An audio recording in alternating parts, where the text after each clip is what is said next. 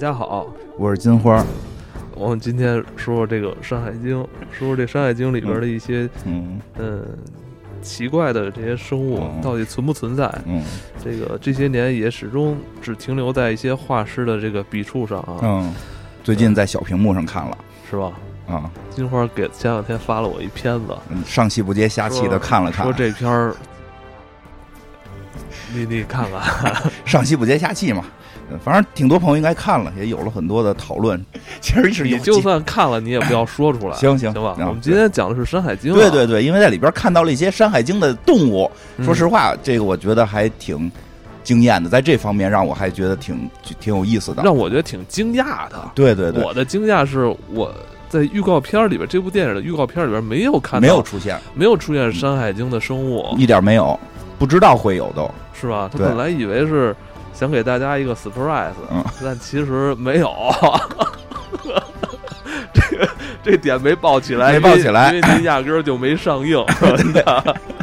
你说这事儿，对逗不逗嗯啊？，对对对，哎所以所以后来他那个后续的一些电影都重拍了呢，估计都给删了。挺忙的，我操！他们现在那边得九九六了吧？零零零七零零七让那个卷福都回去重拍百分之八十的新电影重拍嘛，估计就是全删了。全删了，我还是看俩假模假式的彩蛋，其实这根本就不可能有。这个，但说说这些小动物吧，《山海经》这些小动物，对吧？因为这个确实挺挺有意思，很难得在这个大屏幕上见到，就是这个《山海经》里边的一些小动物吧。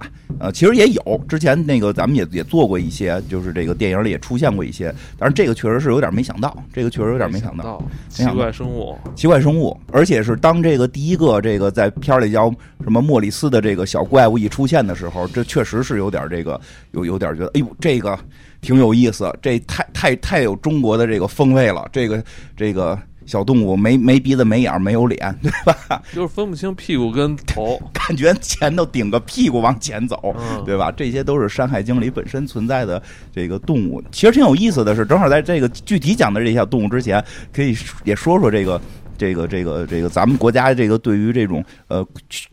这算玄幻吗？古代神话故事的这这种想象嘛，就是我们相信地上是有很多很多这种珍珍禽异兽的，也可以说是神灵，就是他们很难以就是说是你定它是不是动物，因为我看网上有打起来的，就是就《山海经》的一些话题，说这个是一个就是讲动物的，人说不对，这个是神明啊，就是所以呢这个事儿也不好界定，但就是说有灵。就都是有灵力、有灵的人，就是也是也是有灵的灵魂嘛。所以就是我们以前古代呢，就是去讲这个这个这个盘古开天辟地之后，清气啊上升啊，清气上升，浊气下降。浊气下降。对对对对对，什么是石龟大肠，对吧？嗯我们之前做过一期盘古啊，嗯，对，这清气上升就到天上变成天，就是上边的气是上气。这个浊气下降呢，化为大地，大地上边长了万灵，所以下边就是下灵啊。所以这个天为阳啊，一般代表男性；地为阴，一般代表女性。这所以这个男的上气，女的下灵，就。然后呢，这个，所以这里边确实是有一些这个中国的这些文字上边的一些从哪儿看到的啊？男的上气，女的下灵。啊，就是阳嘛，阳阳是男的嘛，哦阳是男的。这个女女女女的，一般在中中国古代是阴嘛。然后呢，这个再说到这《山海经》，因为这个电影里边出现的动物其实不都是《山海经》的，但是嗯确实一上来出现的这个叫帝江，就是这个莫里斯这个小动物，没没脸没没屁没脸没鼻子的这个小动物，还比较有名儿还算比较有名儿的。呃，好像我记得在游戏《轩辕剑》里边好像也出现过。嗯，其实三仙卷里边有很多。对对对，其实好多游戏里边是有很多这个《山海经》里小动物的，对。然后呢，但是这个出现还让我挺这个惊讶的。然后呢，它是《山海经》里边最早有记载。然后咱先说说这《山海经》是怎么回事儿。今天可能也就是讲这些小动物嘛，不一定都是《山海经》的。但是《山海经》确实是记录了我国古代很多这个神话故事，包括什么这个皇帝蚩尤啊、大战呀、什么精卫填海、夸父逐日，都在里边有记载。但是呢，好多人就是这个这个就觉得《山海经》，包括我自己也是一直觉得《山海经》可能是个小说，是一个讲故事的小说。实际上呢，看了之后才发现不是这么回事儿。它呢有点呢，就是呃有几种说法，一般说它可能是属于地理志，就是记录这个古代地理的。因为它是什么什么这限制呃呃还呃限制可能记得还有很多是人事儿，他这记得主要是地理，就是生物地理是这这上边的。他就告诉你东边有个山啊，这个往东走，再过多少里又有一山，山上叫什么名儿，上边有什么动物，有什么植物啊，再往东走有多多什么什么，然后呢，在北边有一个山啊，往北走多少多少里有个什么什么，往南走多少里有个什么，他就是这么一个纯是记载这个地理哪有山，山上有什么小动物。但是写的也不是当时的事儿吧？啊，不是不是不是，都都他就是相当于是写上几个千年的事儿。对他相当于写这个，你这个书据说啊，据说从春秋战国起就开始写了，就是最后的一章，就是最后的这些章节可能在汉朝什么的之前大概完成的。他也不是一个人写的，也不是一个一个一个短暂时期写的，是有较长时期。较长时期不断不断有人往里边加内容加进去的，他就是特正经的写，他没跟你上来说这是小说漫画啊，对，说他们那古代也没，哎，但是人这么说说他可能是个漫画。就是他可能是一个画就是以画为主的这么一个。他就是说，他有没有这种消遣大众啊，给大众作为饭后茶余饭后娱乐的？那就看你怎么看了。我觉得有，我觉得他应该这么要给大家说清楚吧，那不一上来就就假不假事儿。但是你看哪个？你看咱现在小说哪个小说一开头写这些全是假的，大家不要信。没有啊，就是你信不信你是自己感觉去呀，对不对？没有人给他写个妖风嘛？什么之类的？那就是古代的没有。写个书推什么的，古代没有。那那个嬴政推是吧？千古第一奇书，必看是吧？之类这种嬴政写没有这那倒没有？那其他人都跟随也写也写都吹都吹一波。那有可能也不知道，因为留下来的版本是没有的。留下版本就，而且留下的版本据说画丢了。嗯，只有文字，只有文字。所以现在看到的很多版本，现在我买到的这个有的这个带古画的，也是明清时候补画的。明清时候补画的，我明清你要这么说的话，跟这本书的历史比，明清跟咱们现在是一个时候了。对对，其实真跟这本书历史比，明清跟明清是跟咱在一个时代的，那个那个是更远。确实是有时候老说古代，古代都是古代，明清说明清跟秦始皇的距离比明清跟咱们的距离远远得多。咱们就跟晚清差不多现在。对，然后这个时代差不多嘛，这个。更近一些，更近一些，所以其实也都是那个时时代去猜测的。呃，你还你还真真别说，这里边其实提到了一些动物，就是呃晚清时候的看法是跟现在看法是一样的。呃，所以其实到晚清的时候，已经认为这个《山海经》基本上是就是不是真事儿，不是真事儿。但是胡说八道的，呃，这个看怎么说了，因为很多朋友特别纠结于这个事儿，因为我看到有一些说啊，说有这个外国人特就拿到《山海经》之后特别激动，然后照着这个《山海经》，他不是说往东多少里有什么，往东往东多少里有什么，就就算，哎，往东多少里有一什么山，再往东多少里，哎呦，算出来了，这是美国。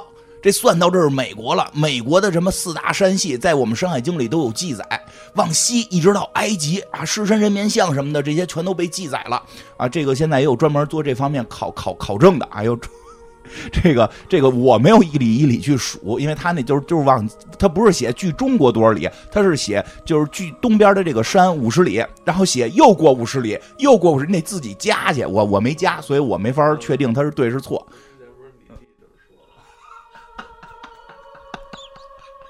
确实有这种说法，确实有这种说法，因为人有算了的，我没算，我也不能说人是对是错吧。嗯。然后呢，这是一种说法。然后呢，后来呢，这个又有一种说法，又有一种说法是什么呢？说这个啊，就是这个是个食谱。嗯。这个其实非常有意思，这就是现代大家有调侃了，因为这本书里很奇妙，它真的记录了这些动物能不能吃，而且吃了之后有什么功效，它都给你写了。所以。就是吃这件事儿，我觉得确实咱们中国应该是在世界上这绝对排名第一。说第二，没有人敢敢说自己是第一的。是你去广州说吃白菜都是补，吃什么都是补，吃这补什么？吃这补什么？对一会儿我讲到，就是吃大白菜补什么？吃萝卜补吃大白菜补乾隆。这个一会儿咱们讲到这个地这个地江没有吃的记录，这别的动物有吃的记录。一会儿咱们讲到动物里边就有吃的记录。那你说地江了是吧？啊，那为什么地江在这幅画上画的是一个天使的模样啊？啊，这个是现代人画的。你看这是现代人画的，我给你看这个。老早以前也是个球。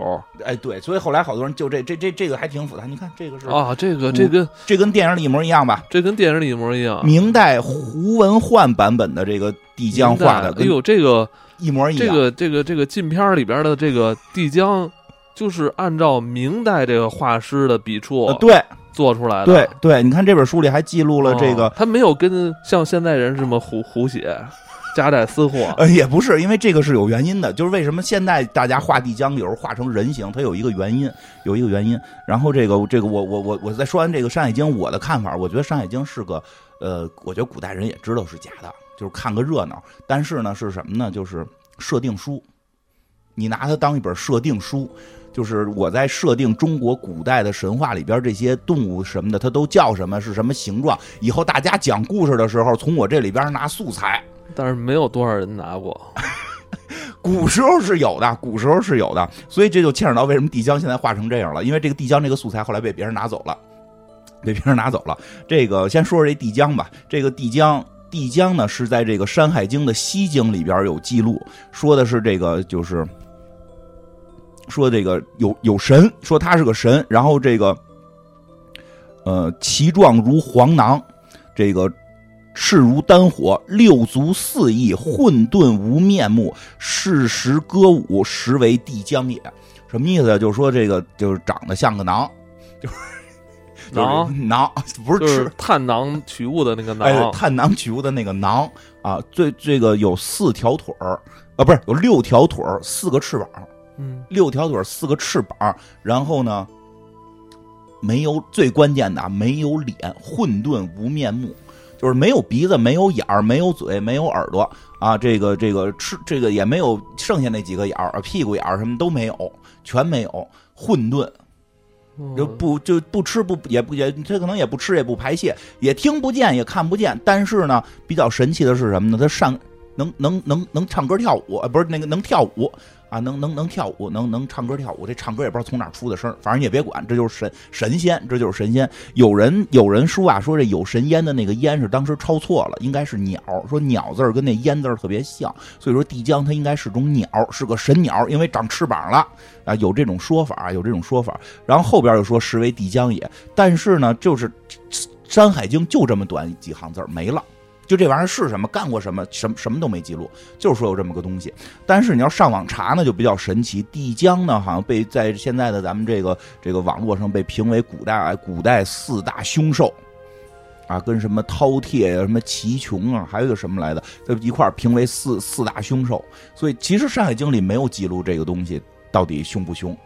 其实《山海经》里要记录他凶，还是真有个写法的，好像叫什么是是食人吧，就是他有一个说就是爱吃人，这就才算凶兽呢。那为什么现在网上把它评成？因为什么？呀？就是因为这个，我觉得这还是个素材书。这个这个素材呢，搁在这儿了，就有人用了。古人的呢，就他不叫混沌无面目吗？古人就以混沌这个词儿写了好多故事。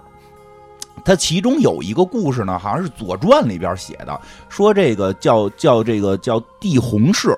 这个帝鸿的鸿呢是三点水一个公一个鸟那个字儿啊，所以好多人认为帝鸿跟帝江呢，这个可能这通假了，通假了啊！在中国古代，反正咱们这个动不动咱就可以通假，啊这通假了都有个三点水嘛，所以说这帝鸿氏，《左传》里写着帝鸿氏就是帝江，这帝鸿氏是谁呢？这帝鸿氏说就是皇帝，就是咱们这个祖祖先皇帝轩辕皇帝，《左传》里说帝洪氏啊，就是这个。就是皇帝这个氏族里边，不是皇帝本人，皇帝这氏族里边出过一个混蛋，出过一混蛋，是这么一个这个富二代或者富三代。就是这皇帝不是厉害了吗？这个当年特别英明神武，打败蚩尤，打败炎帝什么的，统统一天下。哎，他当了大官了。哎，结果他后头这孩子啊，在这个呃，应该属于最早的这个这个这个啊，就这种这种这种叫什么纨绔子弟了，他就。他就这个比较混，对人也特别穷凶极恶，所以就里边写了一个，他是他称他为混沌，称他为这个跟这个跟这个帝江这个名字这个混沌无面目这个字儿是一样的，所以大家一看，哟，你又叫帝洪氏，又叫这个混混沌，是不是他俩是一回事儿？所以在这会儿，慢慢的，这个这个这个在《山海经》里边，这个像俩屁股怼一块的这个小动物，它就有人形了。他就开始把它去人性化了，而这个就是就是，但实际那本书的意思是什么呢？你就可以理解为就是骂街，骂街就是这个，是这个说这帝洪氏，帝洪氏他们得了势了，结果他们这后代啊，这他妈的鱼肉百姓就他妈是一混蛋啊！这个 这个就是混蛋到什么程度呢？没鼻子没眼，听不见看不见，是一瞎子，就不是就是一个这不是真的视力有问题，就是他看不到人间的疾苦，有眼无珠，有眼无珠，看不到人间的疾苦，不听不听这些这个名臣或者百姓的这个这个这个进谏，就是每天耍混蛋啊，所以就给他用这么一个名字来评价他了，就是叫管他叫这个地红氏混这个混沌啊，就是这个，所以呢，后来你看这书上边就是已经有人形了，所以后来有人画的时候呢，你说一想，哎呦，这帝江就是帝红，这帝红又是咱们这个皇帝祖先，咱皇咱不能，咱们祖先是一个这个没鼻子没眼的玩意儿啊，所以必须得给他画成人形啊，结果这个这个又受到了一些这个。我觉得也受到了一些西方天使的影响啊，就咱这四个翅膀，西西方不是这天使翅膀多吗？对吧？咱们就哎，就给他画的像你说的这个书上画的，就有点像像一个天使，然后但是没有脑袋，长了好多什么毛，就嗯，就是就凶恶了，他就凶恶了，凶恶了。其实原书这原在这个这个这个。呃，《山海经》里他并不是一个凶兽，但是确实由于他没鼻子没眼儿这个特点呢，用来形容了一些混蛋，然后呢，这个就把他给有一点凶恶化。但是更有意思的是什么呢？就是这个帝帝江，这个就是它也叫混沌嘛，这个混沌的这个记载更有意思是在《庄子》里边。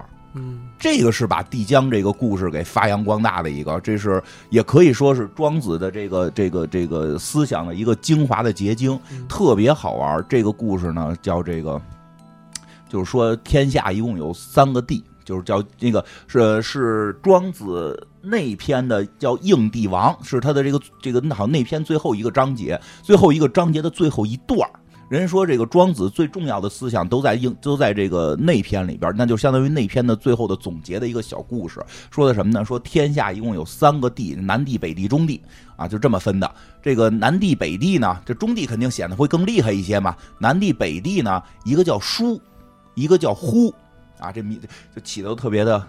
就是叫就就是，其实其实庄子特别喜欢玩谐音梗，特别喜欢玩谐音梗。一个叫书，一个叫呼。中央地呢，中地呢，就是叫这个混混沌，没有面目，没有没有面目，无无窍嘛。然后呢，说这个书跟呼这两个人呢，有一天呢，这疏忽呢就跑到混沌这玩来了。这个说老来这玩，但是这混沌呢就看见疏忽呢，他就觉得，哎，都是都是朋友。吃吧，请他们吃饭，就是叫就是对他们特别好，老请他们吃喝。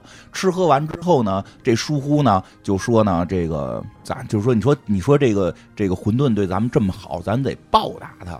说怎么报答呢？他说你看咱俩，就这疏跟呼他们俩说说，你看咱俩这么机灵，这么聪明啊，咱们你看这混沌，咱每回来也不带理，他净请咱吃饭，他不这个什么就不透，为什么无窍？说咱俩七窍，鼻子、眼睛、耳朵，眼睛能看，耳朵能听，鼻子能喘气儿，嘴能吃东西，对吧？咱们多幸福啊！这个混沌呢没有窍，所以呢，他这个就比较这个笨啊。咱们要不然帮助他，帮助他给他开窍吧。不然我说叫开窍嘛。然后这个疏忽呢，就每天来呢给这混沌开窍，一天开一窍，啊，一天开一窍，一共开了七窍。我本以为这个故事开了七窍就不请他们吃饭了，啊，因为明白了嘛，谁他妈还请你们吃饭呀？结果这故事不是，这故事是这混沌开了七窍呢就死了。我操！哎，这故事特别逗吧？这这故事特别好玩了，这个就是现在你说从提江能引发的这个关于关于混沌的故事最有意思。好玩，我觉得听挺恐怖的。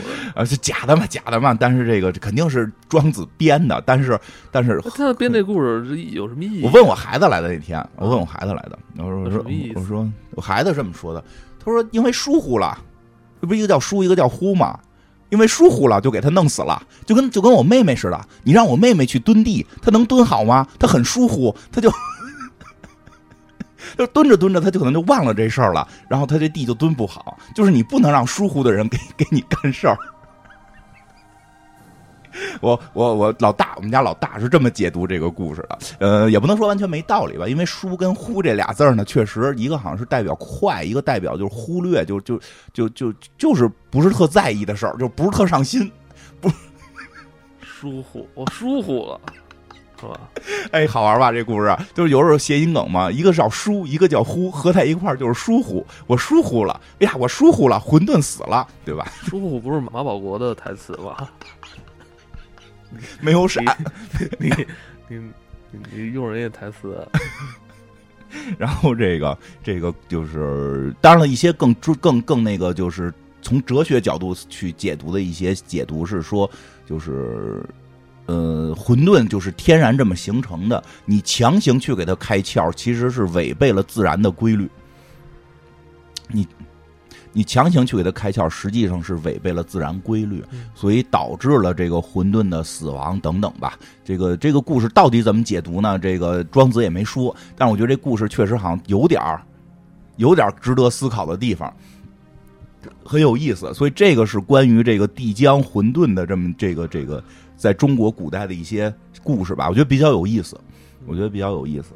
然后这个后边出现了，就是这个片儿里边后边还出现了一个比较现在呃也常见吧，算是嗯有个有个九尾狐，嗯，这比较常见。这个比较常见。这九尾狐呢，我记得好像之前讲那个什么《封神榜》的时候也多少提过。这九尾狐是怎么记录的呢？就是说的这个，就是右东三百里，反正就是他之前离之前那山又往东啊三百里。这个曰青丘之山，其阳多玉啊，其阴多还，其因多青货。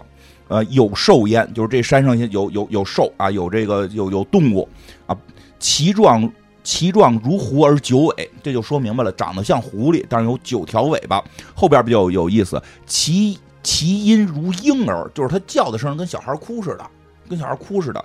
能食人，就是它能吃人。人说呀，这个能食人就代表它能吃人，但是它不老吃人。说如果在《山海经》里写的叫好像叫是食人，就是它老吃人是是是凶兽，所以这个九尾狐说从这块字上看不叫凶兽。最后一个一最后几个字儿是这个关键，最后几个字儿关键嗯，叫食者不蛊，就是吃了这个就不中毒了，你吃了这个九尾狐的肉就不中毒了。哦，要不然说《山海经》是个食谱呢，就是大九尾狐啊，咱们想的我这老这个妖这个，现在咱们都是妲己妲己嘛，这个这个这个什么日本叫传叫玉藻前都是这个这个这个有神力的啊，结果咱们古人是吃它的，吃它的，所以这个动物怎么灭绝的呢？后来可能就是被吃没了。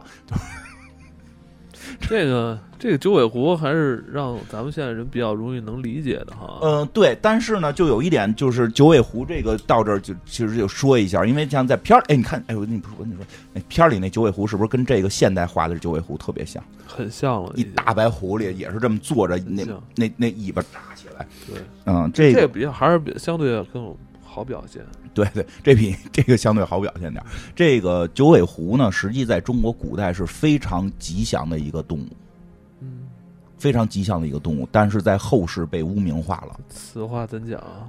呃，中国古代就是咱们不是还是那句话老说是这个华华夏的子孙嘛，这大夏朝的这个皇后就是九尾狐，就是这个叫叫涂山氏。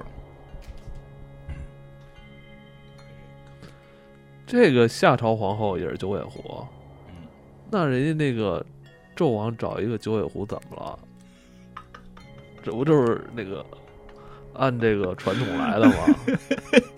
哎，对，问题就出在这儿，问题就出在你说的这个事儿上啊，这个说说这个夏朝皇后，啊，就是夏朝皇后，就是说是这个这个九尾狐，这个有很多的这个记载，什么《吴越春秋》里边都有记载，就是禹王经过这个什么涂山的时候，就遇到了什么九尾狐，后边在这儿结婚了。他是不是狐狸没有明确说，他肯定是一个九尾狐。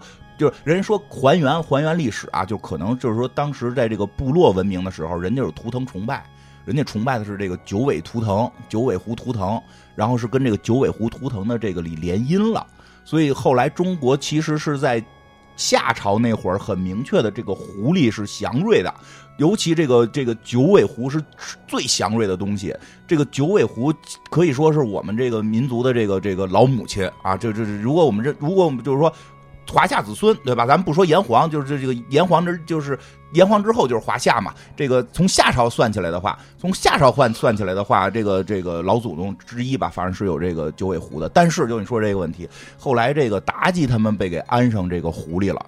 现在为什么有这个转变？这个转变据现在有人调查，现在有人调查，这个转变是从这个唐朝就已经开始有一些端倪了，嗯，有些端倪了。嗯呃，这个。这都是唐朝人编撰的。嗯，这个在唐朝啊，唐朝白居易就写过一个叫做呃孤冗湖的这么一个什么乐府诗，里边就曾经记录了什么女为狐媚害己身，呃，这个日常月增逆人心，何况包旦之色善蛊惑，能丧人家富人国。这个里边提到了包，就是这个褒姒。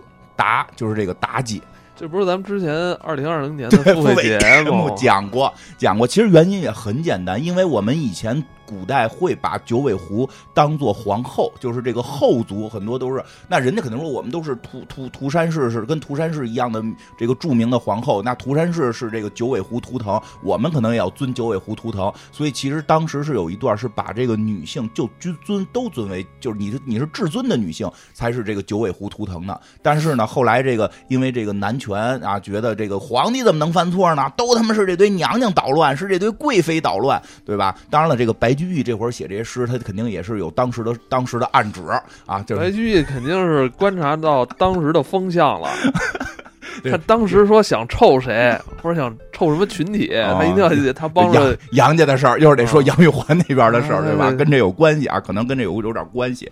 当时不是也认为杨玉环是这个这个祸害这个唐朝嘛？所以其实他有很多时候中国古代把罪名给装到这个女人身上，装到女人身上，对吧？这个，但是呢，你说一个就，皇帝自己你不贪恋这个女色，你也会贪恋那个女色，有什么资格赖在女人头上呢？但是古人呢，尤其是写书的很多，他都是男性，他们也都过不了色这一关，所以他们就认为。就是就是把这事儿怪，哎，就是这女人不好啊！我要是我要是爱了一个特别特别这个就是帮那个皇上在找那个开脱的理由。对，哎对，所以就从这一块开始，慢慢的把这个九尾狐这种皇帝身边的女人就开始去这个污名化了。然后呢，这里边有个有个说法，我觉得也特别有意思的是说什么呢？就是我们中国古代有一个讲法叫以形补形。啊，以形不行，就是哪儿不好你就吃点什么啊，对吧？以形不行。说根据这个理论下的延展，根据这个理论下的延展，如果我们吃栗子补肾，对，吃腰果补肾嘛，吃腰果补肾嘛，对吧？如果我们以这个逻辑推断的话，那么这个九尾狐在《山海经》里讲，这个食者不蛊，就是说你吃了九尾狐的肉，你就不会被蛊惑。那按这个推论，九尾狐一定是善于蛊惑的。哦。吃吃了它就加防御了，所以它肯定防御率高。你你觉得是不是这个逻辑？你觉得是不是这逻辑？对吧？哎，咱们咱们咱们吃了一个攻击力特别强的，结果给自己加了好多这个这个这个防御力，就觉得怪。所以说，就从这块这两条线就并在一起了。你看《山海经》里都说了，这九尾狐吃了之后不被蛊惑，那它肯定就是善于蛊惑的人啊，善于蛊惑的动物。然后但后来这个。在这个后来又开始污名女性化之后，就把这个九尾狐不断的去污名化，所以九尾狐到现在，到到现在的，尤其是到了《封神榜》啊，这个明清之后，《封神榜》这些东西出现，彻底彻底的就被污名化了。其实，在白居易后来有人我看过调查，说在唐朝只是白居易这么写这个东西，但当时的普通人并。不觉得九尾狐是一个坏事经常也会去祭拜或者刮家里边可能会挂，就是家里边也经常会，就是当时唐朝其实还是有些人会去祭拜九尾狐，或者说家里边去当为当做装饰，是一个很好的象征。而且这个九尾狐文化呢，是也是在唐朝受遣唐使这个日本遣唐使给带回到日本了，带回到日本了，所以也可见九尾狐应该在唐朝是很流行的。很流行的，所以日本的九尾狐文化其实也很强。愣说这个妲己死了，跑到日本变成了玉藻前，迷惑他们的天皇了。啊，那为什么那个那个不是说那个杨贵妃也还去他们啊？对，都去了，都去了。武大郎不都去了吗？武大郎怎么也去了？武大郎是咱们说的，杨贵妃去了是他们。武大郎也没死啊啊，没死。不是说去了之后，去了之后，他就把自己的烧饼作为他的这个建立的国家的象征嘛？哎，这开玩笑了，说相声的这么说，说相声。但是杨贵妃这事儿是他们自己说的啊，杨贵妃这事儿就是日本人自己说的，说杨贵妃没死，去他们那儿了，那个没毒死，顺着流下去就飘他们那儿去了。然后我们就说，那杨贵妃去了，武大郎也得去。这这个这个，但就是但是就是近些年，武大郎不能去啊？为什么呀？入 这个九尾狐其实最就是近些年九尾狐的文化又比较兴起，其实确实也受这个这个这个什么这个叫什么来着？忍那个火影忍者啊，那个忍忍者会火影受火影忍者的一些这个影响吧。是。然后那个最逗的韩国也有九尾狐，我前两天看了个韩国九尾狐的一个嗯一个片子，反正就跟聊斋似的吧，就是这样。哎，但是说起来比较有意思的是，到了这个聊斋那会儿，这狐狸的就给洗白了，就开始会洗狐狸，就是就是就是觉得狐狸挺好的，因为聊斋确实是有当时的那个反叛反叛思想嘛，聊斋就是觉得。觉得对吧？你们都说不好，有什么不好的？是这姑娘祸害的你们吗？这不都是你们自己意志不坚定吗？大家就是没没看我，去看看那个电视剧张铁林那版。我操！哎，你看完之后觉得里边的女鬼都是好的？对，是真是这么回事儿，真是这么回事儿。这个《聊斋》里边的狐狸有情有义。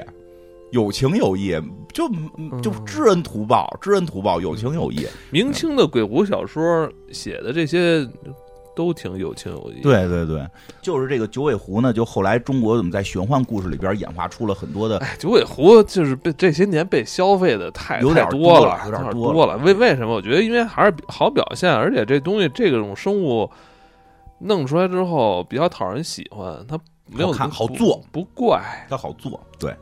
然后那个，在后边出现的呢是这个这个片子里边，我就出现了一个，应该说现在咱们一般都说叫麒麟的一个生物，然后用特别像看傻帽的这个眼神看着这一群人类，傻狍子，傻狍子不就这样吗？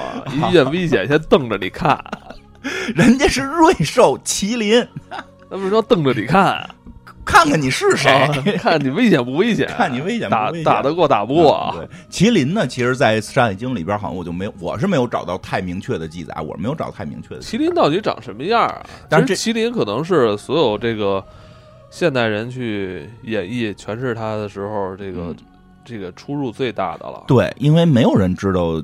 怎么说呢？其实哪个动物也都不知道长什么样。麒麟这个实际上是在历史上边发生过巨大的三分钟讲清楚麒麟。麒麟实际上很明确的，比如在《尔雅》或者这个《说文解字》里都有记载。它很明确的特征是什么呢？就是就是鹿的身子、牛的尾巴、一只脚，这是它的最基础造型。对，所以它呢，这个一般被说为是这个人兽。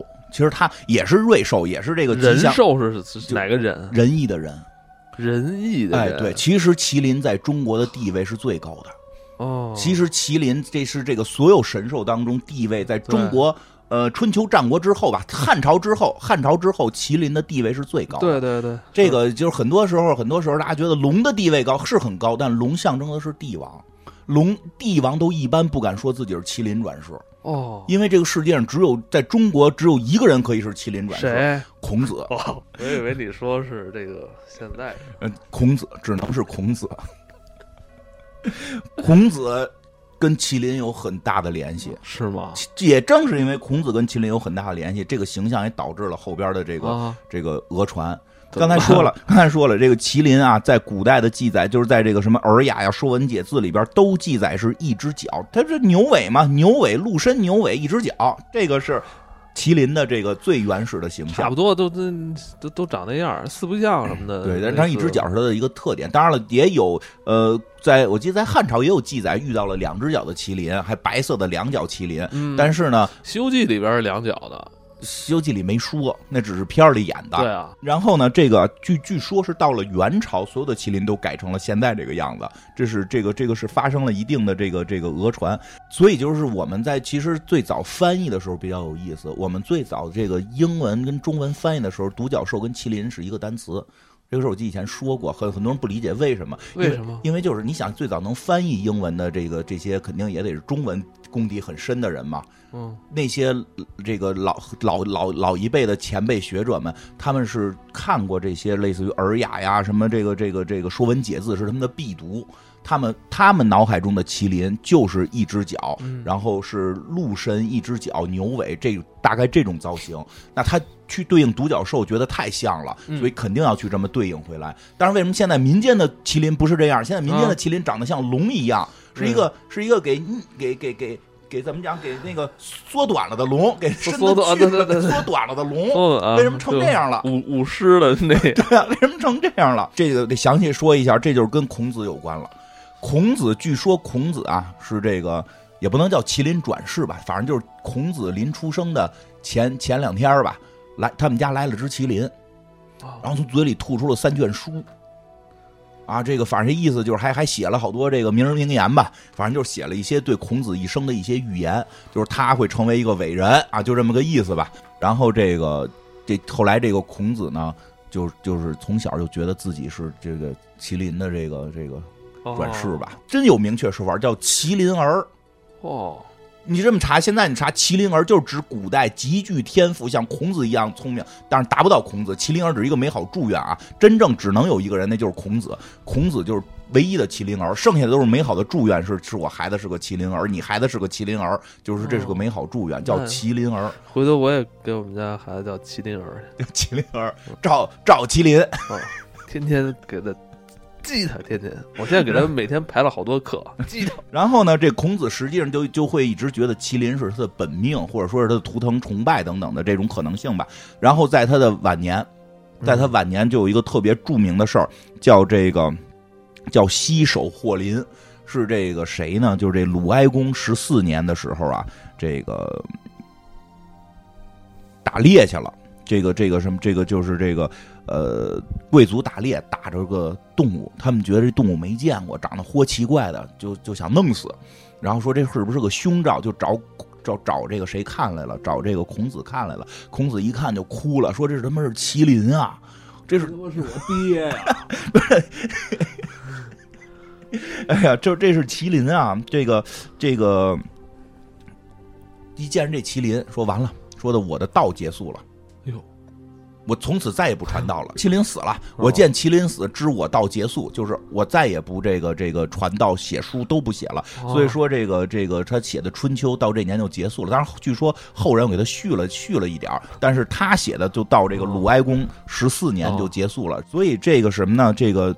麒麟在儒在儒家思想里边，或者说就因为后来汉朝之后，中国是以儒学为主嘛，这个麒麟和这个谁是和这个孔子是划等号的，几乎，嗯几乎划等号。所以大家也都希望自己的孩子是这个麒麟儿，麟儿希望自己孩临生孩子之前能像孔子一样有麒麟来送书，来送这个锦句什么金句什么的。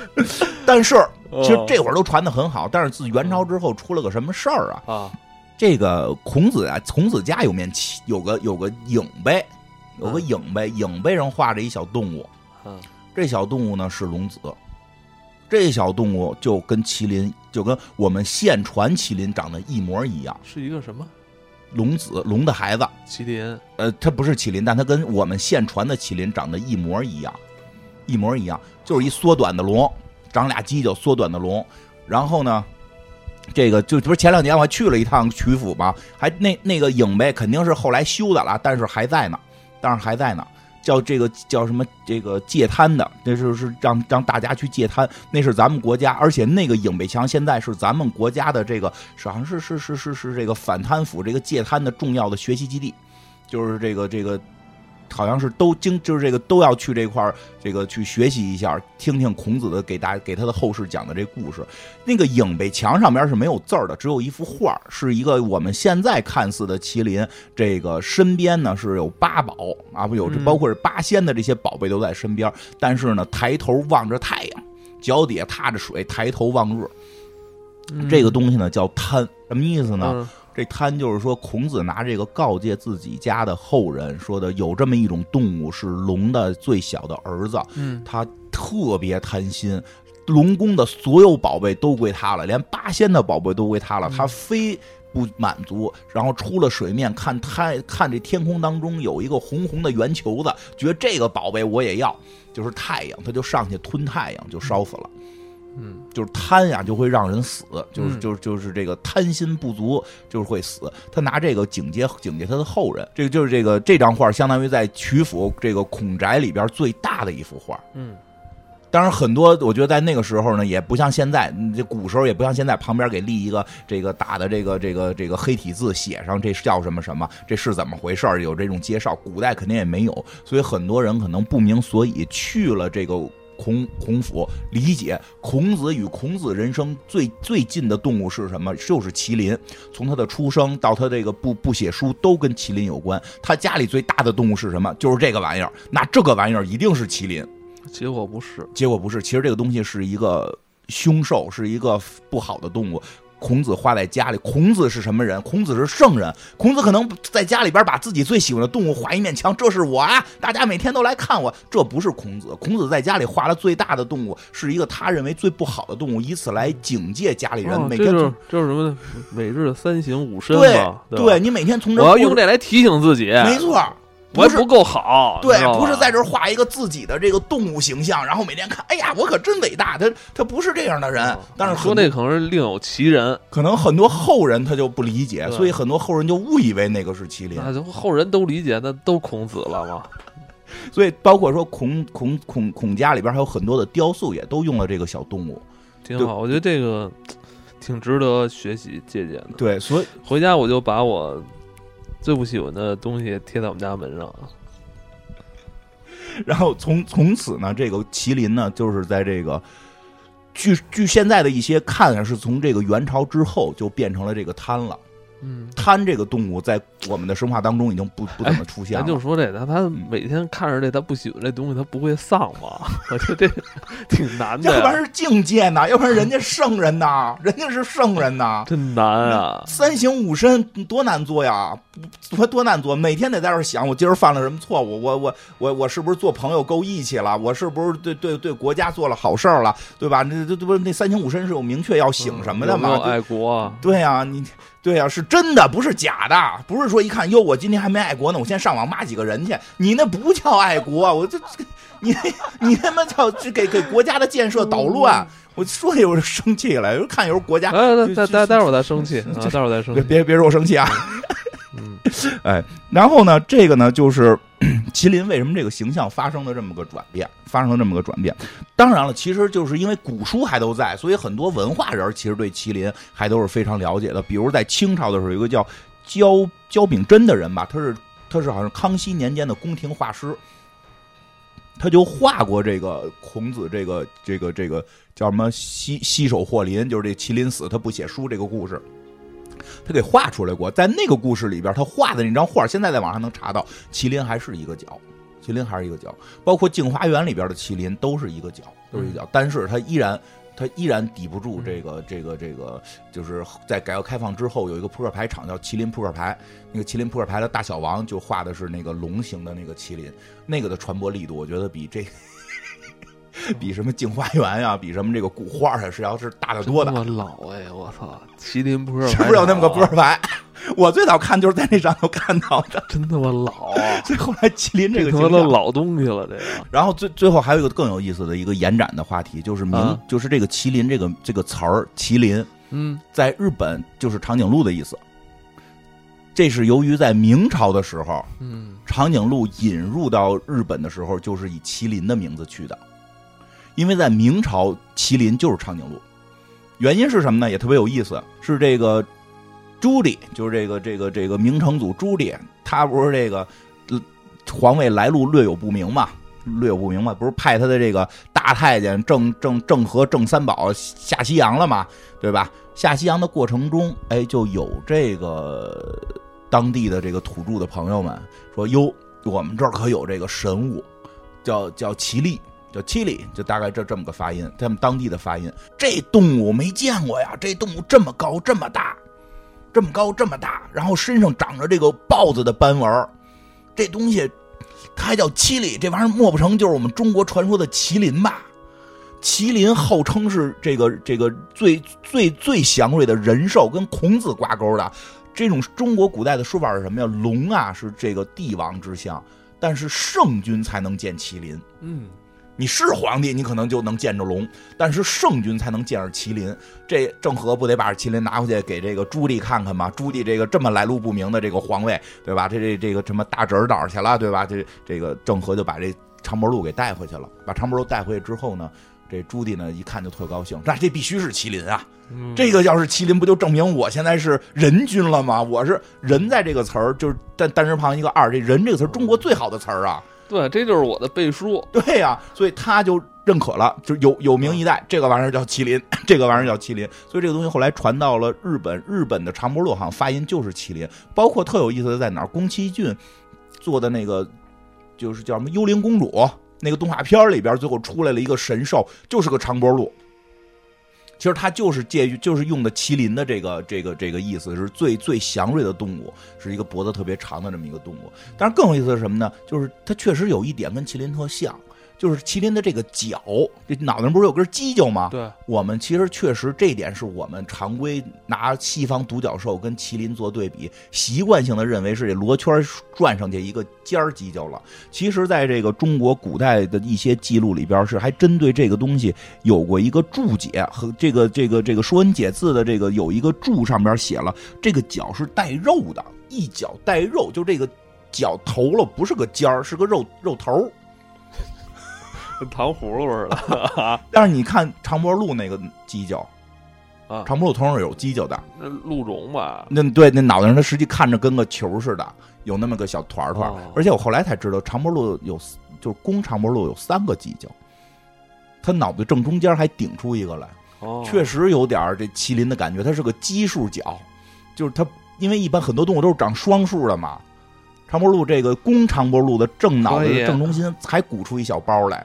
鼓出一个小短。动物园里边都没好好看过。我孩子跟我孩子看这段的时候，孩子说：“动物园怎么是不是都是母鹿？啊没看见有犄角。”我说：“公鹿可能太暴躁了。”我说：“太高了，你就没母母鹿也有，母鹿是两个，公鹿是三个。你家老大个儿也高啊？那也没长脖鹿高。但是这个就挺有意思，所以麒麟现在在在有的地方是代表的是长脖鹿，在东亚文化圈的有的地方的麒麟就是长脖鹿，这个还比比比较逗吧？嗯，然后这个。嗯，再有一个就是有种说法说麒麟可能啊，就是麒麟为什么后来长像龙？还有一种说法，因为麒麟是鹰龙的后代。鹰龙是谁？这一会儿就会讲到，就是中国龙的这个最强中国龙叫鹰龙啊，应龙也有叫应应龙，马应龙应啊，是那个应吗？还真是那个应，答应的应，真是那个字儿应龙啊。我估计人起叫的还挺亲，人起名的时候就多少啊？最近没使这个这个人，我就估计人真的是这个，真的是那个硬。一会儿讲到中国龙的问题，那个是中国最强龙，中国最强龙可以啊。那这个那个硬是在咱这看的这镜片里边的吗？呃，这本书里没有，就是我给你的这本就是现代人画的《山海经》里是没有那个应龙的啊，因为那个它这个不全，那个古书上面是有的，一会儿可以看啊。这个那讲讲应龙吧。当然说到这儿了，这应龙是个什么？我给你看一眼，在。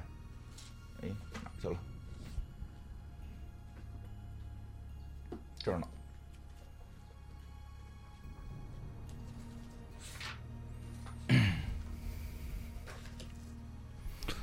这个。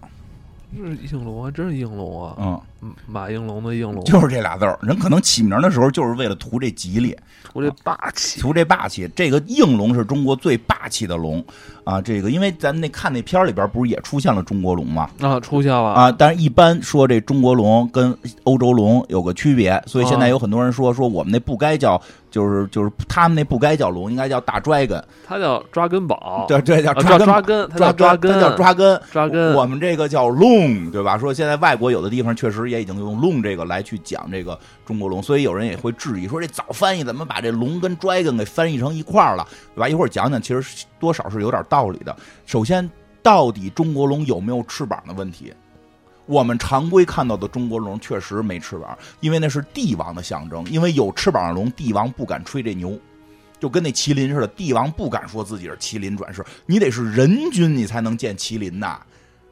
应龙那是更了不起的动物，应龙就有翅膀，应龙就有俩大翅膀，应龙是麒麟的这个这个爷爷，就就差不多这意思吧，就是就是这个他级别更高一种。嗯，在这个《山海经·大荒东经》里边说的是什么呢？说这个大荒东北这个域中，这个有山名曰凶离土丘，应龙处南极，杀蚩尤与夸父，不得复上。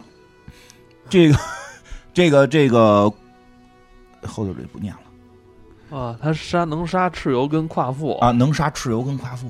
哦，蚩尤什么人？跟皇帝干仗的人，对吧？咱们这个在刚才说了，祖先是这个这个这个华夏是大夏朝，再往前追，夏之前还有呢，尧舜禹之前，皇帝那是根儿了。到皇帝之前就就就就就不好说了。最根儿上，咱就是现在都是炎黄子孙，炎黄子孙皇帝。皇帝最著名的事儿是什么呀？打败跟打败蚩尤啊，对吧？这个逐逐鹿中原，统一统那会儿不能叫华夏，华夏后来统一中原，统一中原啊，统一中原，那对吧？统一中原，对吧？这个杀蚩尤，蚩尤是谁杀的？就是这应龙，应龙帮着皇帝打蚩尤。哦，这这个功勋是最高的了，应该是。这个对吧？这个建立炎黄子孙后代是靠着这应龙，然后呢，这个他有这个，而且夸父是谁呢？这这这也也是他坐骑吧？呃，他确实后来成为坐骑了，但不是皇帝的，他跟皇帝应该是这个这个就是。一个水水在在一条线上，他他是女娲的坐骑，有说他是女娲的坐骑的。我说咱们看到这些神兽都想当坐骑？就是《西游记》看多了嘛，《西游记》看多了。这这片儿里的这个龙是普通龙，不是普通龙，就是普通龙。这咱这片儿里的龙是叫囚龙。是囚龙啊，对，其实还真有名啊，它有名小白龙嘛，不是啊？是，就是其实我们现在一般说的龙，就是我们常规我们老百姓普通对于龙的认知都是囚龙，龙王。对，等一下我看，这字念囚吧，囚龙，念囚囚龙，双脚的，双脚的叫囚龙。实际上，古代对这个分的特别细，有翅膀的，没翅膀的，有翅膀的，还有呃，有翅膀的是应龙，还有没翅膀，就是没翅膀的里边有一个脚的、俩脚的、没有脚的，都有不同的称呼。囚龙算什么段位的？嗯，应该是比这个这个这个应龙肯定是要低点儿。肯定是要比这个应龙或者相对低一点。这个应龙应该是中国一般来说是比较强力的正面的、比较强力的龙。我们应该也拍一个那什么巨兽啊！对对对，巨兽来，咱就拍这应龙，互相打呗。真要是咱们有人想有有有朋友立志想拍，就是咱们在拍中国龙时可以带上翅膀拍这应龙，特别特别厉害。但是咱这龙带上翅膀不好看了吧？呃，我我在网上查过一些图，还挺漂亮的，这得设计嘛。你怎么也得说，而这这这应龙这个造型，实际上是在那个古代的很多那个雕塑上都有，就是它那个腿儿上头，就这个这个这个，它那胯骨轴子，它那胯骨轴子上头带着跟那个小云彩似的东西，那就是它的翅膀，只不过是一种艺术的表表达。实际那个很多人以为那个是须子呢，其实不是，那是它的翅膀。就是这个最强的龙是应龙，实际带翅膀。这个应龙就是咱们古代这些神兽天花板了吧？嗯，也不能说是天花板吧，当然是一个可以。理理理理解为就是好人这边比较强力的了，比较强力的。还有什么？我看这里边还有烛龙，那烛龙就写的更夸张，蜡烛的烛，说的一闭眼天就黑了，一睁眼天就亮了，一喘气儿，呃，就是就是那个就就什么，他他一吹气儿就到冬天了，然后那个他一他一他一什么喘，他一呼吸就就刮起大风了，就然后那个身子长多少多少万里，都就这个《山海经》里边有记载，叫他这有点胡胡编了，有点哪个不是胡编的？就是想象想象。创世想象，他这种想象没法让人编纂他呀，呃，啊，这这已经他他已经是物理法则了啊，怎么对 对对对对对，物理法则，但 很很多人编他的故事，现代人特别爱编这个烛龙的故事，蜡烛的烛，烛龙的故事，所以在现代流派里边，现代的这个这个玄幻奇幻流派里边，烛龙经常被提起，烛龙是成为了那个创世神。是现在网络啊，现在网络的这个这个创这个网络玄幻创世神很多都用的是烛龙啊，挺有意思。山海经里好多故事，其实现在在那什么里边经常被用到，在那个那个网络小说里。然后这个，然后说说这个，就是让说到这儿，这个“龙”这词儿哪来的？我看了有种说法，说为什么叫龙？为什么？呃，因为呢跟下雨有关，包括这应龙里边，其实后头也有记载。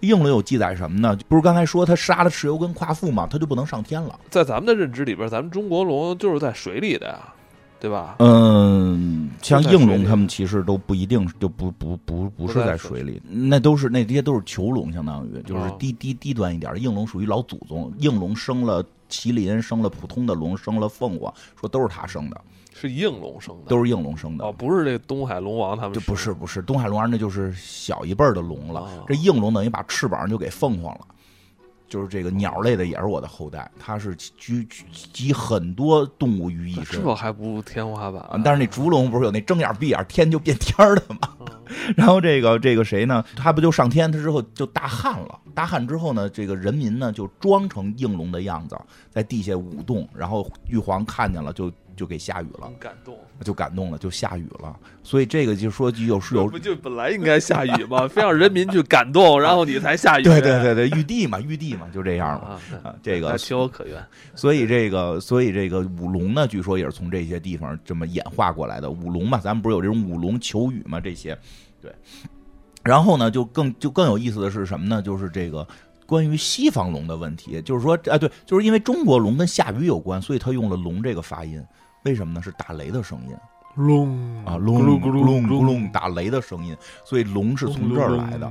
龙是从这儿来的，它是一种气象啊，这个这个变化而来。然后这个，但是西方龙比较有意思，它为就是我后来查了，有人说它为什么叫叫 dragon，嗯因为吧，就是这个英语呢，它是一个大量的有外来语，嗯，像中文呢，它其实中文哦它跟 dangerous 呃对，哪还儿来的真不是？危险。就他是说是从希腊语来的，是从哦希腊语来，我这个就不太懂了。我听说的是从希腊语的守护来的。哦，它是守护，而且在最早的在最早的希腊神话里，龙基本作用是守护一个什么东西，嗯守护了一个园子呀，或者守护着财宝啊，包括后来的一些神这个这个西方故事里边，龙依然有守护的功能，比如什么史矛革得守护金子，对吧？它有守护功能，所以这个龙其实最早是类似于守护者这种名字这么过来的。但是而且说西方的龙其实也不长现在这样，说现在这长得跟霸王龙加一翅膀似的这个东西。其实就是近一百来年的东西，啊，他们以前长什么样？跟中国龙长得差不了太多，也长条的，脑袋咕咕叽里咕噜长条的，但是有翅膀，确实一直呃，基督教之后一直有翅膀。他们说，如果你要从维京的那个就是北欧看，你从北欧看，北欧龙跟中国龙几乎都快差不多了，都是因为他说什么呀？这东西就是蛇蛇崇拜，因为蛇对于古人来讲是最恐怖的动物之一。所以就会对它有一种崇拜性，而且，比如还有一个最关键的，蛇可有毒，在古代人眼里认为毒这个东西是魔法，嗯老虎把你咬了，你是肉眼可见的把你撕碎，你被那玩意儿咬俩小眼儿，你回去就死了。对，他觉得那东西是魔法，所以这个龙就开始跟就蛇崇拜跟魔法这东西就开始融融为一体，慢慢形成了龙崇拜。说中国这个中国古代其实最早可能也是对，就是有蛇崇拜，然后蛇崇拜打败了这个其他的这个崇拜的部落之后呢。就讲的是融合，就把其他部落的这个图腾给加到了这个蛇的身上，慢慢慢慢形成的龙。说这个跟欧洲的龙起源是几乎是类似的，所以说从古巴比伦一直到维京时代，龙他们的龙也都是个跟他们带鱼这种长条龙，还是长就最明显的维京船，有看就玩那种维京游戏，看那种维有京船。龙头，它有龙头船龙头细细长条起了一龙头船嘛，跟后来看到的这个西方龙根本不一样。嗯西方龙是怎么来呢？是说，据说啊，是从这个这个这个这个叫什么？呃，基督教文明兴起开始的。因为在基督教文明兴起的时候，他发现有很多这个欧洲人信仰龙，他信仰这个这个龙龙图腾崇拜，不信基督，他们就只能去污名化这个龙龙图腾，所以就龙就变成了恶，就是从基督教里边龙都不是好的。就是但凡沾基督教，龙这东西就不好了。而且呢，还有一个更关键是什么呢？他们把撒旦形形形成成龙，因为记得咱们之前讲过那个亚大菠萝的那那些期的付费节目里说过嘛，他们撒旦叫红龙，红颜色烧红的一只龙，是个红龙，所以这个这个就给它装上了魔鬼的翅膀。但是原先在比如他们现在最著名的圣乔治屠龙的这个油画，什么拉斐尔他们也画过，真画就是他们一个大长虫插俩翅膀，四长了四个腿，跟现在我们印象中英雄无敌的龙啊，什么什么那个魔兽世界的龙啊，长得就不一样，就就就就就当跟也跟中国龙不一样，比较寒碜。像 像他们一个鼠，这个一个一个长长脖子蜥蜴这种，有点像蛇颈龙似的，但是但是特别小又啊，反正就是，但是确实是长条的，不像现在是个胖，是个跟哥斯拉似的。这个是后来的后来的演变，嗯，而且我还看了一张那个什么，我还看了一张达芬奇画的怪兽，就是达芬奇手稿怪兽，就是一个龙头，跟中国龙特别像。跟中国龙特别像，但是没有中国龙这么长。中国龙是在长度上边，后来又延展了。我觉得在身形上好像都有这个共同的地方。就，呃，那我那我觉得它的，就我还还可以从这个你刚才说的蛇图图腾这儿来理解，是吧？蛇这个问题。那这个为什么头也长这么像呢？嗯，不知道，有可能借鉴了，互相借鉴了。它这个其实这个龙头还还。有像的地方，尤其是挺挺有意思的。你看这个达芬奇画那个一一毛一样啊。达当然达芬奇是一个这个历史黑洞啊，他的问问题，这这是达芬奇画的。达芬奇画这不就是东方的？是不是当时有人给他传过呀？不知道。马马可波罗他们，他身子不像龙，他的身子跟中国龙不完全一样，他还是肚子那稍微大了点。会不会是他当时拿到也是禁书了？从东方来的禁书，时间穿越了，可能。那时间可能，你说达芬奇画这个龙是不是手稿的这个龙？达芬奇画太像龙了，龙比比比东方的龙还东方，我操！所以很有意思，所以他们就是说，其实龙这个形象在在在文艺复兴的那会儿，或者在之前，实际上东西方龙是比较接近的。中国龙一开始也不长，也不长那样。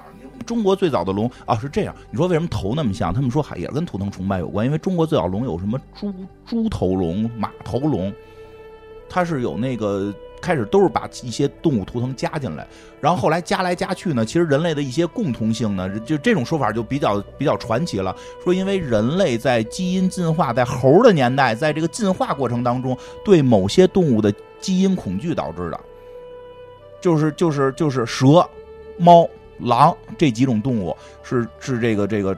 人干不过他们，就是在发明工具、发明火、发明矛之前干不过他们，一直会躲着他们。这些东西最最后被刻进基因了，因为有人做过调研，说根本没见过蛇的人类，有百分之三十几看到蛇就直接会恐惧。你不知道的是，就是这人一辈子没见过蛇，但是我看到蛇就恐惧。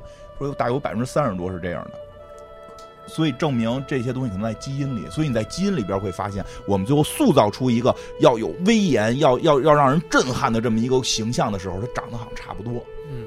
都长得差不多，能吓唬住人，能吓唬住人。所以这个这个，所以在早期把龙跟 dragon 翻译成一个词儿还是比较好理解的。但是呢，近这一百年发生了更多的转变，或者二百年吧，就是近二百年左右，中国龙跟西方龙就走向了不一样的这个。中国龙越来越长，尤其到了清朝、明朝、清朝，这个龙的形象越来越重，越来越代表皇权之后，这个这个长条状啊什么的这种，这个而。西方那个从守护又受基督教文明影响，后来主要他们说是受这个 RPG 影响，就受这个奇幻故事影响，越来越趋近于有点像那种矮胖跟哥斯拉长个翅膀似的，越来越往那个方向发展。所以现在这两个动物已经有截然的区别了。但是他们说追根溯源可能是接近的。但是挺有意思的是什么呢？就是你没发现，其实中国人的故事里边，中国人心目中最喜欢的英雄、最爱干的事儿也是屠龙。都是谁呀？孙悟空。大闹龙宫，揍四海龙王，他是他他他他不是屠龙，他是虐待龙，对他都不虐杀，他是没杀，就是纯虐，纯虐，反正就是闹龙宫，闹龙宫，哪吒，这也是我们喜欢的小哪吒，这是正经的屠龙王子，这屠龙三太子小哪吒，对吧？其实中国文化里边，中国古典文化里边也很有意思。到了明清，龙被定成了跟皇权的更密切的联系的时候，明清的故事里边出现了大量的屠龙故事。这个也都是反反皇权，对反帝反封建，这都是反帝反封建的这个这个好作品嘛，对吧？所以这个还比较，因为那会儿到明清，普通人是不许用龙这个图腾了，普通人是不许用了，人老说有个叫五爪金龙，五爪金龙，皇帝才能用那个爪的，就这一只一只一只一只龙手伸出来，一只龙爪子伸出来，上面有五个指甲盖的，只有皇帝能用，剩下都给都给挑一指甲盖，就那挑的要一一一一一把把那龙大拇哥撅了啊！所以那个民间就开始要杀他了啊！就你不让我们这个这个这个，就是等这就是过了嘛？这等于你哎，那当时没有人去去。封禁这些这这些作品，《西游记》当时确实被封过，好像好像我听说《西游记》当时封，哪吒没有，哪吒好像没有，《西游记》好像哪吒在在书里边就把他给处决了，对吧？人家是把那个血肉还给父亲，对吧？这个《西游记》好像当时是据说是被封过啊，这个去再详细的就没有太明确的调查了。行吧，有关这个《山海经》的故事讲也讲不完，讲不完，这个这里边有些东西。好理解是吧？也经常出现在我们现在熟悉的作品中。那有些确实不太好理解啊，嗯，有些就比较比较飘忽啊。嗯，我觉得这样，因为现在好多人热衷于去给《山海经》找这些动物的原型，非想证明《山海经》写的是真的。我觉得没必要，我觉得没必要。好多人特想证明《山海经》写这些怪兽都是真的，证明了咱们的老祖宗多伟大。我觉得它都是真的，反而证明咱们的老祖宗不伟大。为什么呀？那就是你能记录个现实，有什么伟大的呀？这本书全是假的，都是咱们老祖宗凭空想象出来的，这才证明咱们老祖宗既浪漫又充满着这个想象力，多棒啊！所以《山海经》越看我越喜欢，就是我就觉得，越是因为它是假的，我看着觉得越带劲。咱们老祖宗是真能琢磨，有时候看了之后哈哈大笑。就就光看那九尾，不是习惯一般看电影东西都是。都要看真的吗？这东西都发真实发生过。那我我我可能不是。你们像那九尾狐还有升级版，那字儿我也我也不太认得。这升级版九个脑袋九条尾巴，然后到就真实的才有教育意义了。到这儿人就写的是什么？你看这个九尾狐九九头九尾的这个就进化成了，就是也是哭的，就是叫的声跟小孩，但是字儿变了，叫是是人，就他就变成凶兽了，就就其实挺有意思。哎。那个都得是真故事才能有教育意义啊！肯定的呀，那都是真实发生过的。那庄子这就甭看，庄子里边一个真故事没有，都他妈是编的。哎呦，嗯，这也可能这也是这本书能留下来是吧？好玩，对，能迷人的地方，迷人的地方就在于这个想象力。迷人的地方就是在于它有想象。清朝就证明了这本书里边写的都不是真的，但大家还爱看。还爱看鲁迅，还得想办法让常妈妈给他买到。为什么？因为他好看。这是鲁鲁迅也仔细读过很多遍。鲁迅的这个这什么画画启蒙嘛，对吧？因为他真的好看，就好玩儿。他他还说不上，他还不像那种小说有想象力。对，他是那种想象力，让你觉得古人真有意思。他没有那么强的故事，但是你可能在这里边学不到什么精神啊，那学不到。想看完一本《山海经》，体会到了什么人生的这个这个理念，然后让自己的这个哲学水平有所提高，那是不可能的。看完之后呢，你看了五分钟呢，你能开心五分钟。看这个不会去感悟到现在生活来之不易吧？因为以前都是这些凶手。呃，没有看完这个，我觉得咱们古人确实挺能吃的，动不动就是这能吃。而且我发现，像这个《山海经》，不仅仅是被咱们自己传看哈，就是那个世界上很多其他国家是吧？对，嗯，好像也也喜欢在咱们《山海经》里边取经。没错，你像那个，除了这回，因为这回这个电影还是讲的就是说这个跟中国文化相关。像之前讲那个，讲那个叫什么来着？神奇动物在哪里？嗯。呃，罗琳的那个《神奇动物在哪里》里边也有《山海经》的动物，邹物嘛，好像是叫。他也，你那那个那部电影剽窃了我们的《山海经》。对，要不然《哈利波特》什么周年庆典不让他去呢？是吧？啊，是吧？因为因为别的事儿。哦，因为别的事儿。那个这个他他他也就是像邹物这种大动物什么的，就特那也是那一集的一个特特精彩的亮点。忘了，以前做都忘了。做过做过，特特别好玩。嗯。电影挺好看的，嗯，嗯，神奇动物在哪里？对，嗯，对那这个还有像像日本动漫是吧？就借鉴无数了，对对吧？嗯嗯，我觉得这个我是我我关键是我觉得为什么这东西咱们自己为什么不能给它搬到大荧幕？好像也搬过，也搬过，也搬过，也搬过。当然，相对来正没有正面的。也不也不是，这这都是有吗？都有都有。捉妖记里边有。我说问题就在这儿，就是钱，什么叫钱啊？就是做毛很贵，不是做就是经费的问题，经费在燃烧啊。这做这种大型 CG，钱是就是就是你的那个投入成本很重要，因为经就是这个这个做这种 CG 动物的毛是很贵的，所以那个你看那吃叫《捉妖记》吧，都没有毛啊。那个那会儿那个那个那个周星爷那个什么《长江七号》吧是叫，那片子不也就是脑袋有毛吗？说后头也是因为没钱做身子了。那你就做漫画呗，哦，漫画有，漫画非常多，对吧？漫画非常多。我这个这个还有游戏，游戏也特别多。其实《山海经》的相关的游戏还是非常多的。当然了，那个《山海经》确实也是长长长生不衰吧，因为前一段老看一个什么游戏广告，上来就是一堆人鞠躬，对不起，我们错了，让让你们一直没有玩到真正的《山海经》啊，我真下载了，那还是个仙侠，骗我！告诉我进去就给什么大就进来你就控制大动物，骗人进去还他妈是个仙侠。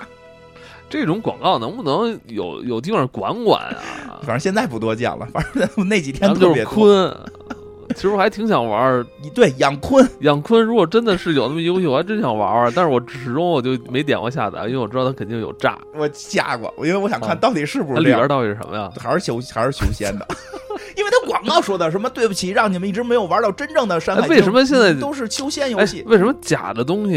你看《山海经》也是假的哈，但是说他用发挥想象力，他做出了很迷人的东西哈，嗯这个留存于世上嗯上千年。嗯，哎，为什么这些这假广告？为什么我们把很多精力都放在做这种假广告啊这这种假的上面啊？你这你这个命题提出来之后，我真是一下回答不了，我得回去琢磨琢磨。你这个不是说假的不好，看你用在哪儿，有点意思，你这这个问题有点意思。《山海经》都是假的，可好了。对，你为什么就不能发挥点其他想象啊，力用在这你广告都是假的，你就怎么那么别扭？嗯，呃，我们是反正通过最近这部电影看到，因为让我很很惊讶的是，这个电影的预告片并没有表现出这些怪物，对对吧？尤其是这部电影里边最后出现的这个中国龙的这，个形象哈，传统龙，嗯囚龙这个嗯形象，我觉得很漂亮，很对漂亮。出来之后很让我觉得 很很激动，嗯，而且他他的反派还是一个外国龙，嗯嗯 最后嗯。给外国龙打败。但是我我发现好像也没有人，我看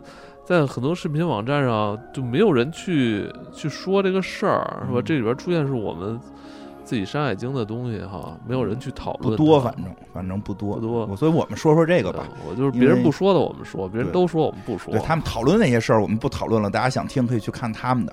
我们实在是看了之后感，就是想聊聊《山海经》里这些小动物的展现，尤其是没聊透，留着以后还有呢，后头什么那个朱雀、酸酸泥，还有动物呢，以后以后再好，好再说吧，以后再讲吧。好好再说吧，以后，嗯，行吧。拜拜。